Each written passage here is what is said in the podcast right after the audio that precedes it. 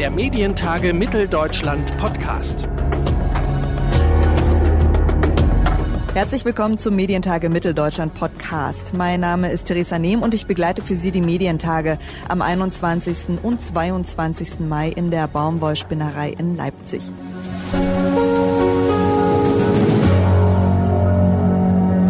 Bei der MTM im Mai. Aber auch hier wird über die Zukunft der Medien gesprochen. Wie müssen Medienunternehmen vielleicht reguliert werden? Wie mächtig darf ein Kommunikationsunternehmen sein? Und welche gesellschaftliche Verpflichtung haben zum Beispiel Google oder Amazon? Also die Unternehmen, die im Zweifel Informationen nur vermitteln. Meine Kollegin Sarah Steinert hat bereits im Frühjahr zur Auftaktveranstaltung der MTM 19 Heike Raab getroffen. Sie ist Staatssekretärin in Rheinland-Pfalz und für Medien und Digitales zuständig. Und die beiden haben über die sogenannten Intermediären, also die Vermittler, gesprochen. Und Sarah hat sie zunächst gefragt, was Intermediäre eigentlich sind. Im Grunde genommen sind es Suchmaschinen, aber man könnte vielleicht es ein bisschen anders umschreiben. Es sind so Gatekeeper, es sind Türöffner. Es ist etwas, was ähm, den Nutzerinnen und Nutzern am Ende deutlich macht, was sie leichter finden oder was sie schwieriger finden. Und das ist, wenn ich eine Suchmaschine im Internet bediene, ja noch relativ einfach. Ich habe ein Angebot von 10, 12 oder 20 Inhalten und kann mehrere Seiten mir anschauen. Wenn ich aber mit einem Smart Speaker, egal von welchem Anbieter spreche, dann wird mir manchmal nur noch ein Angebot unterbreitet. Und da sollten wir doch wissen, warum, wieso, weshalb. Das heißt also, es sind eben nicht nur Google, Bing und so weiter und so fort, sondern das ist quasi jede Plattform, über die ich suchen kann, also dementsprechend auch Facebook, die Speaker, also wo ich einen Auftrag, einen Suchauftrag hinschicke und der mir dann ein Ergebnis rauswirft, richtig? Das sind die Intermediäre, aber wir unterscheiden auch ein wenig, wissen Sie, Sie haben Plattformen wie YouTube, da haben Sie ja so einen User-Generated Content, das heißt, Sie können selber die Dinge einstellen, Sie können auch sehen, wer welchen Inhalt eingestellt hat und nach bestimmten Kriterien suchen. Sie haben haben aber beispielsweise die Plattform Horizon von der Media Broadcast. Und wenn Sie die Plattform Horizon nutzen, dann ähm, wollen Sie doch möglicherweise wissen, wer kann dort seine Inhalte verbreiten. Ähm, sind das kommerzielle Interessensgeber und welchen Einfluss hat das möglicherweise auf die Willensbildung und eben auf die Meinungsmacht? Ähm, jetzt ist es generell ja so, Sie haben es auch schon mit den Speakern angekündigt. Ich glaube, vor ein paar Jahren konnte man sich das nicht nur vorstellen, dass man in seinem Wohnzimmer sagt, hallo Alexa, ähm, bitte spiel mir den Song ab oder sag mir, wie ich den Kuchen backen kann.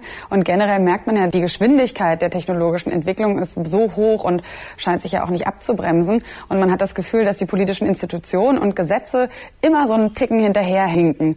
Gibt es eine Möglichkeit, dass die Politik da quasi in den Vorsprung geraten kann? Das wäre total schön und würde würde ich mir wünschen.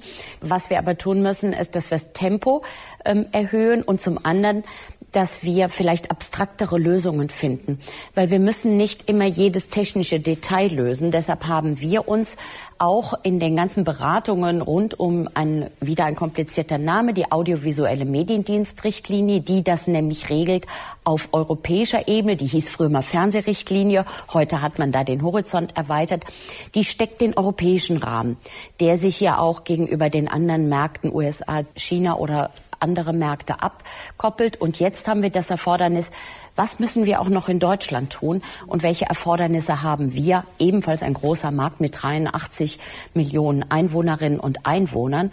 Und ich sage, wir haben was zu schützen, nämlich eine unglaublich vielfältige, duale Medienlandschaft mit einem starken öffentlich-rechtlichen Rundfunk, mit vielen privaten, sei es im audiovisuellen Bereich, sei es aber auch im Zeitungsverlegerbereich. Wir haben eine große Wirkmacht, die durch die US-amerikanischen Plattformen hier reinkommt, die nach völlig anderen Gesetzgebungen Gesetzgebungs, äh, nicht Gesetzgebungs, aber die andere Ideen haben, wenn sie Dinge verbreiten.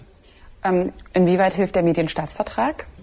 Der Medienstaatsvertrag soll dann ablösen die alten Rundfunkstaatsverträge. Das heißt, wir wollen auch mit dem neuen Staatsvertrag in die digitale, in die konvergente Medienwelt einsteigen, die nicht mehr nur noch Radio und Fernsehen kennt, sondern eben auch diese große Bedeutung der Intermediäre und der Plattformen in den Blick nimmt.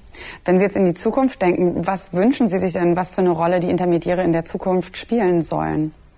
Sie sollen Gatekeeper sein. Das erweitert auch, wenn man es positiv denkt, den Pluralismus.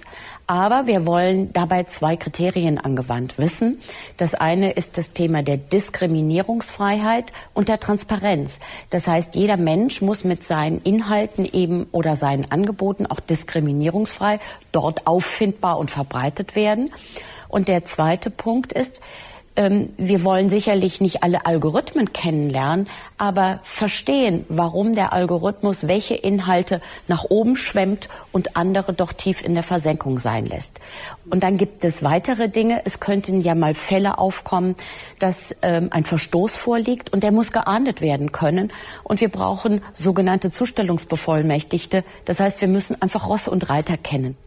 Jetzt sind ja äh, gerade die Unternehmen, über die wir sprechen, ich sage ja nochmal Google, äh, gehören ja zu den ja, weltweit wertvollsten Marken, haben unglaubliche Umsätze jedes Jahr und haben natürlich auch ein starkes eigenes Interesse. Also wie leicht ist auch dann doch die Kooperation, die es ja braucht zwischen Politik und diesen Konzernen?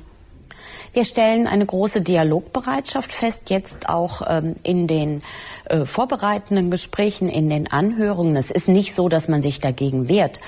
Äh, es ist aber so, dass wir wirklich eine sehr unterschiedliche Denke oft haben. Wir in Europa und die auf dem anderen Kontinent, der, der Nordamerika heißt. Also das erleben wir oft.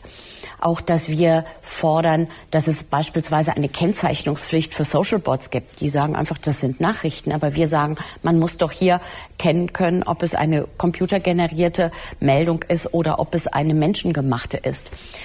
Da haben wir eine unterschiedliche Denke, aber wir in Europa mit unseren Werten für Demokratie, Freiheit und eben auch Vielfalt und Pluralismus glauben, dass wir an der richtigen Stelle hier ansetzen. Und deshalb setze ich auf diese gute Dialogbereitschaft. Ja, dann wünsche ich Ihnen dafür ganz viel Erfolg, Frau Raab. Dankeschön. Heike Raab, Staatssekretärin in Rheinland-Pfalz, war das im Gespräch mit meiner Kollegin Sarah Steinert. In der nächsten Folge des Medientage Mitteldeutschland Podcasts spricht Sarah mit dem Geschäftsführer von Amazon Prime Video Deutschland Österreich mit Christoph Schneider.